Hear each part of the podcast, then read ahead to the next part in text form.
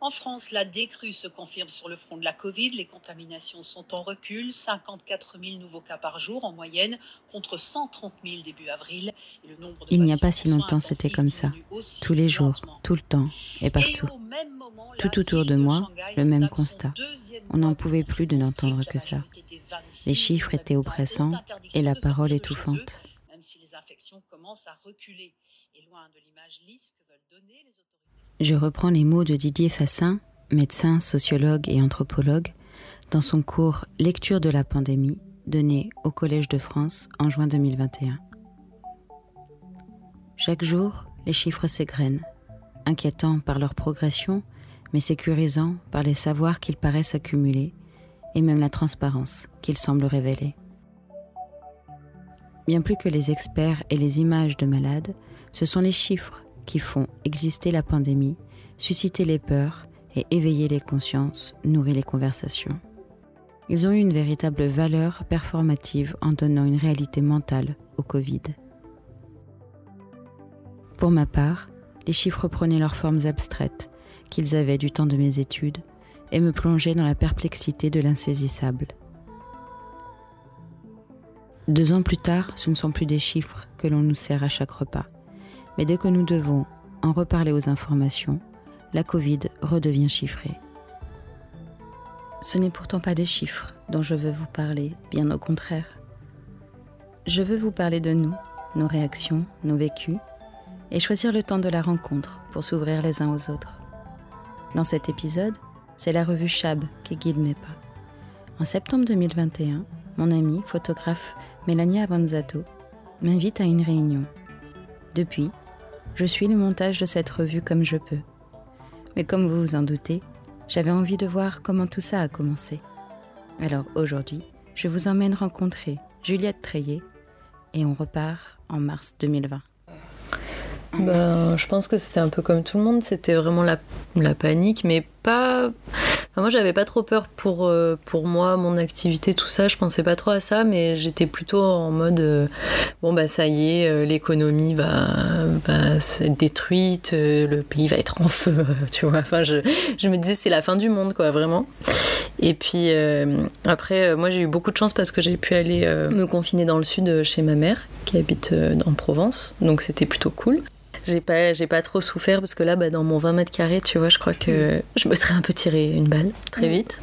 Mais euh, non, du coup, on est, enfin, avec mon compagnon, on est parti tout de suite euh, s'isoler ailleurs et finalement. Euh, je sais qu'on a passé deux mois plutôt cool pour nous, quoi. On pensait beaucoup à nos potes qui étaient à Lyon dans des apparts.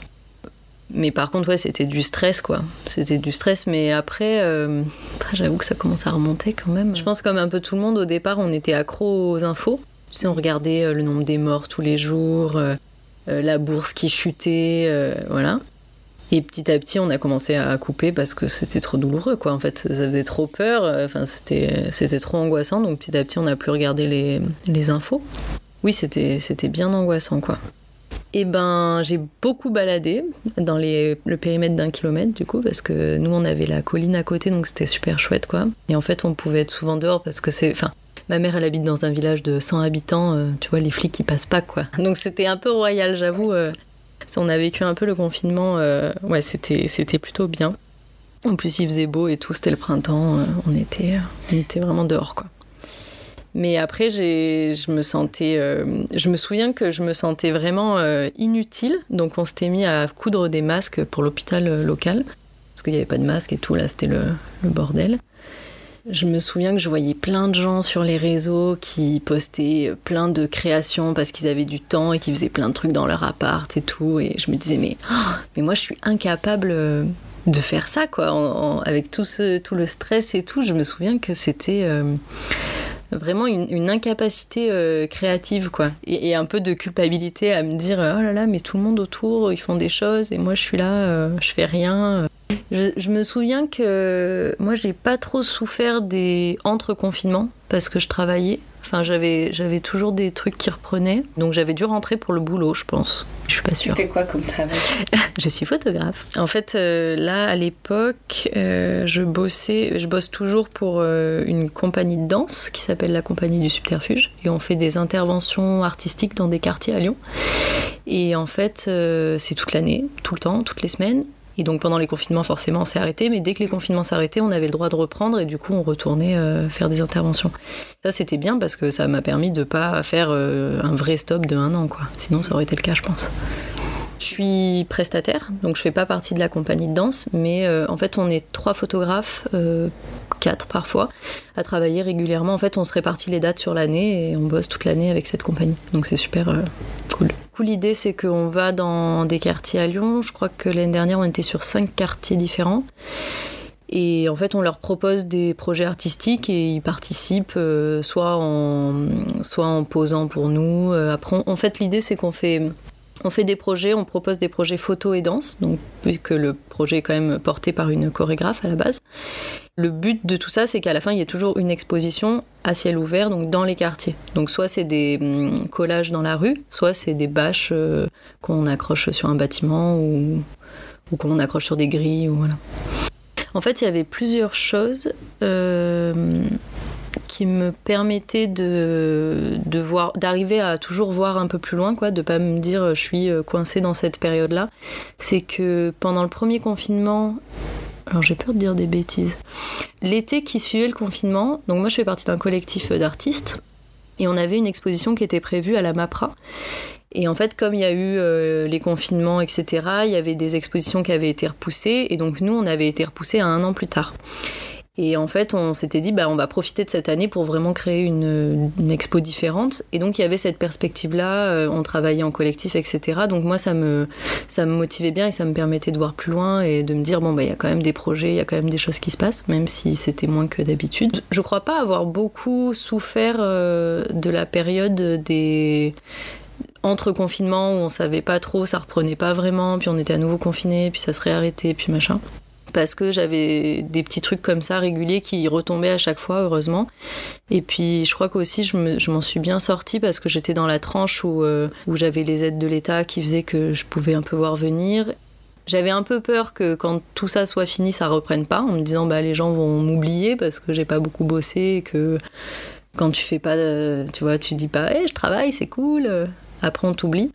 Et puis finalement ça c'est pas, c'est pas arrivé, donc euh, voilà c'était bien. Ça, ouais, ça a vraiment changé quelque chose en plus parce que donc nous, euh, on était, euh, on était six euh, à l'époque. Maintenant, on n'est que cinq et en fait, on faisait des expos collectives, mais on avait chacune notre mur et on montrait notre travail personnel et puis ça s'arrêtait là. Et en fait, avec le confinement, le fait qu'il y ait cette expo annulée, etc., on s'est dit, mais c'est dommage en fait d'être dans cette démarche comme ça un peu individuelle finalement ça serait chouette qu'on ait une démarche plus collective. Et du coup, on s'est mis à imaginer euh, comment on pouvait mélanger nos travaux au lieu de juste euh, chacune dans son coin. Bon, c'était motivé par euh, d'autres choses aussi, mais je crois que le confinement l'a, exacerbé, cette envie-là. Et du coup, on a profité, donc, comme je disais, de cette année où l'expo a été décalée pour inventer une nouvelle expo où là, on mélangeait vraiment nos travaux. On faisait une seule expo collective où il y avait toutes nos images mélangées. Il n'y avait pas les noms des photographes sous chaque photo. Euh, et, ça nous a beaucoup plu comme expérience, c'était super chouette. Euh, du coup, dans nos travaux personnels, je pense que ça nous a fait évoluer aussi. Euh, de lâcher un peu nos séries personnelles, de les, de les laisser un peu vivre autrement, etc. C'était des choses que moi j'avais jamais expérimentées. En fait, il y a eu plein de procédés mélangés parce que comme on avait le temps, on a expérimenté plein de choses. Ça a été très long. Au départ, on s'était dit on prend que nos hors-séries justement pour qu'il y ait des photos inédites. Et puis après, on s'est dit non, mais en fait, les hors-séries, si elles sont hors-série, c'est qu'elles sont aussi moins fortes. Et du coup, on se retrouve avec une expo avec que 10 images moins fortes, donc ça marche pas. Enfin, il y a eu plein de tests différents. Et finalement, ce qui a fonctionné, c'est de vraiment prendre nos séries abouties qui sont en fait euh, quand même au sein du collectif dans un même euh, univers. On travaille toutes euh, sur notre quotidien, on se sert de notre histoire familiale pour créer des fictions. on est beaucoup sur l'intime, la, la vie de femme aussi parce qu'on est cinq femmes. Et donc, même si on, on a toutes des styles photos un peu différents. On sentait qu'il y avait des liens entre nos images, il y avait des choses qui pouvaient se passer, qui pouvaient communiquer. Et donc on est parti de nos séries finies et on les a mélangées. Euh, on voulait voir en fait comment euh, il y avait une nouvelle histoire qui pouvait émerger quand euh, on se mettait devant un mur et que bah, y avait l'image de l'une, l'image de l'autre, etc. Qu'est-ce que ça nous racontait et est-ce que ça avait du sens pour nous et, ça marchait quoi. Et ben là on le fait le 17 mai à l'ENSIB. Nickel, je fais ma pub. Trop bien. Ouais, on le refait. Alors, ça, ça pas du tout le même format parce que hum, l'espace est euh, différent, en fait, tout simplement, et qu'on s'adapte à l'espace. Euh, donc c'est pas du tout le même format, mais c'est quand même nos images mélangées. Donc euh, à découvrir. Elle durera un mois, je crois, jusqu'au 1er juillet.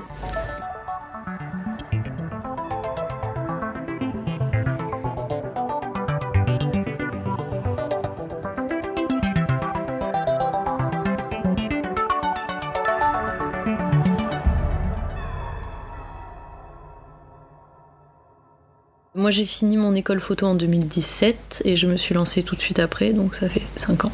Je suis très lente dans ma pratique personnelle.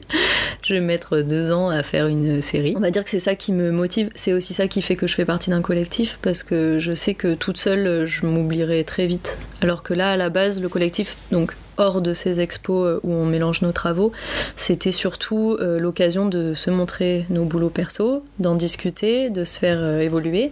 On faisait aussi intervenir des, on appelait ça des regards extérieurs. Donc on invitait quelqu'un pour venir voir nos travaux, donc quelqu'un qu'on appréciait ou qu'on considérait comme ayant une bonne parole.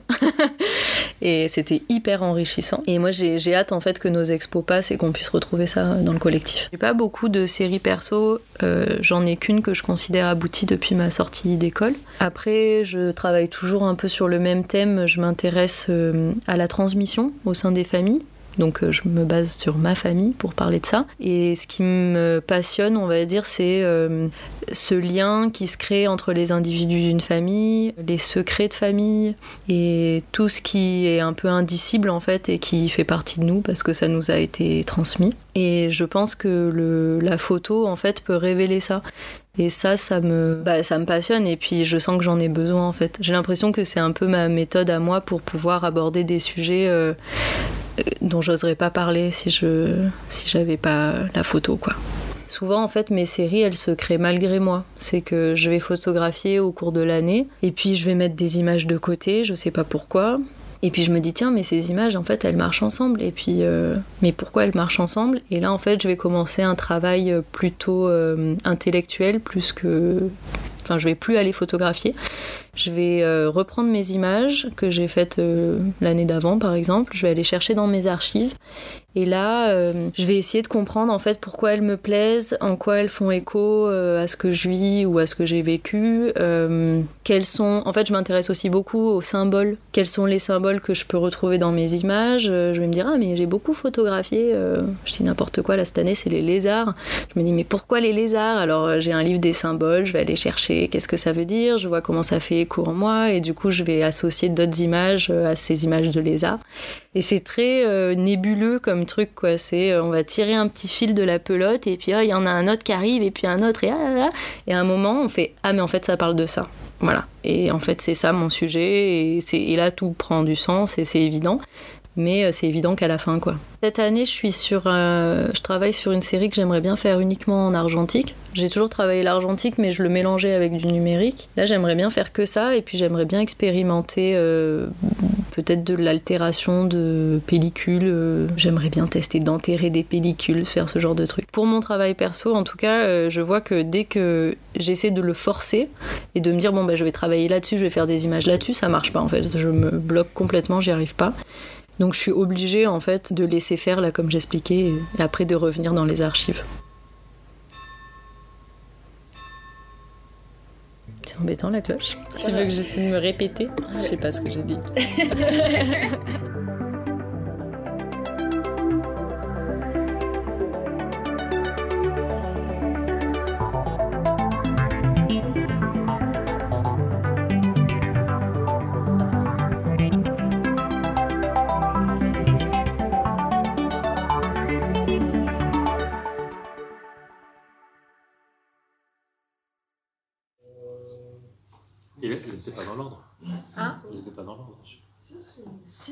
étaient dans l'ordre. Enfin, si normalement elles sont dans l'ordre.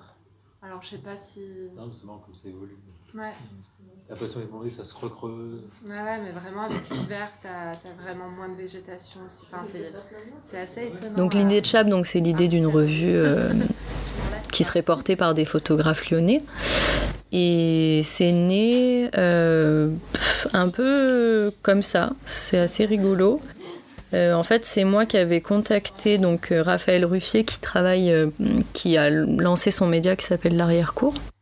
En fait, je l'avais contacté juste parce que bah, justement, je voulais relancer un peu mon activité, que je m'étais dit bon allez, je vais faire du démarchage alors que je sais que ça sert absolument à rien et qu'à chaque fois que je l'ai eu fait, ça ne m'a rien apporté. Mais je m'étais dit, bon, je tente le coup. Et donc, j'avais contacté l'arrière-cour en disant, bah, si besoin de photos, je suis là. Euh, voilà. Et donc, Raphaël m'avait répondu, euh, j'ai pas besoin de photos, mais euh, on peut se rencontrer parce que j'aimerais bien faire un truc autour de la photo. je dis, bon, ok, on se rencontre. C'était.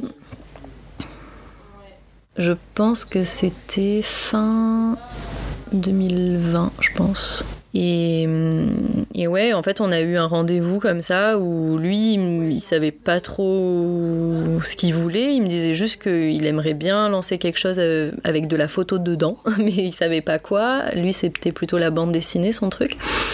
Et bon, au cours de la discussion, moi, je lui dis, ah, mais on pourrait faire un, six mois lyonnais, euh, voilà. Et puis, du coup, c'est né de ça. Et puis, le, on s'est dit, on reprend rendez-vous. Donc, j'ai invité euh, Antoine Merlet pour venir avec moi parce que je me suis dit, ça serait bien qu'on soit plus, parce que moi je comprends pas tous là où il veut en venir. Puis après, on a ramené d'autres gens et c'est très vite devenu plus gros.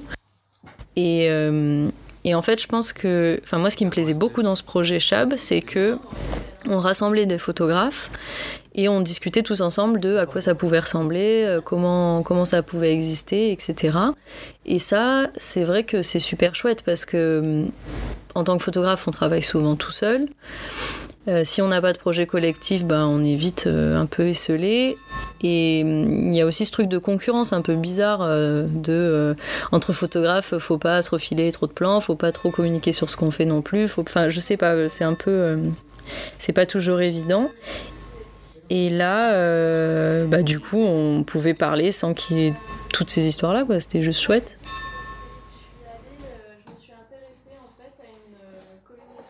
je pense qu'un truc qui faisait que ça pouvait plaire aux photographes, c'est que c'était pas eux qui allaient se greffer sur un projet déjà prêt.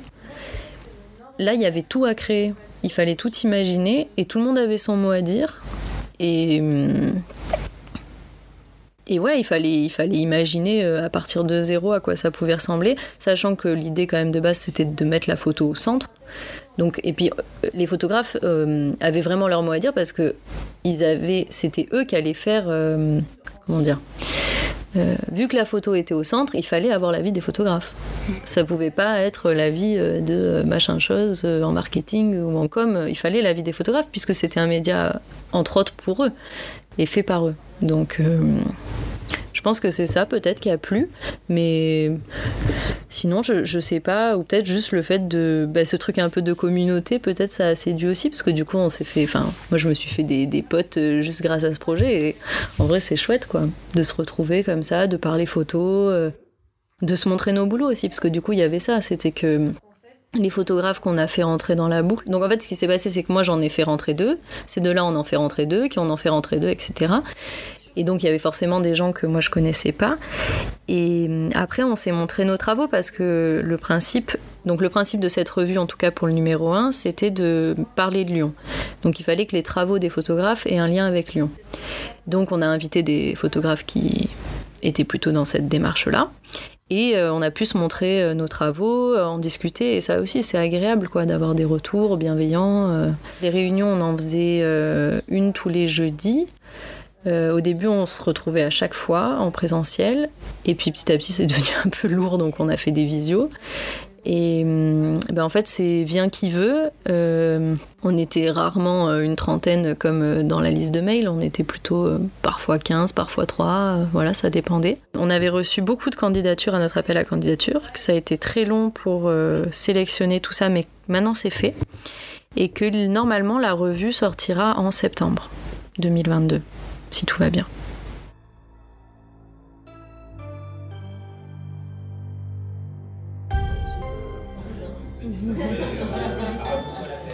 L'idée, c'est de créer du lien euh, d'abord, quoi, et, euh, et, de se sentir un peu moins isolé euh, dans le photographe. Après, euh, si ça peut grossir et que les photographes se connaissent et créer une vraie communauté à c'est trop chouette. Quoi. sans, sans, être dans un truc de concurrence, mais plutôt d'entraide et d'écoute. On a, on, a, lancé au fur et à mesure on travaillait tous ensemble sur le projet tous les jeudis, on a commencé à, tisser des, liens et aussi à se dire tiens, il y a des choses qu'on peut faire ensemble qui peuvent nous renforcer tous. Et moi, ça m'a renvoyé à. Moi, je suis un professionnel de médias, ça m'a renvoyé à pourquoi je travaille dans les. Je travaille dans parce que c'est des plateformes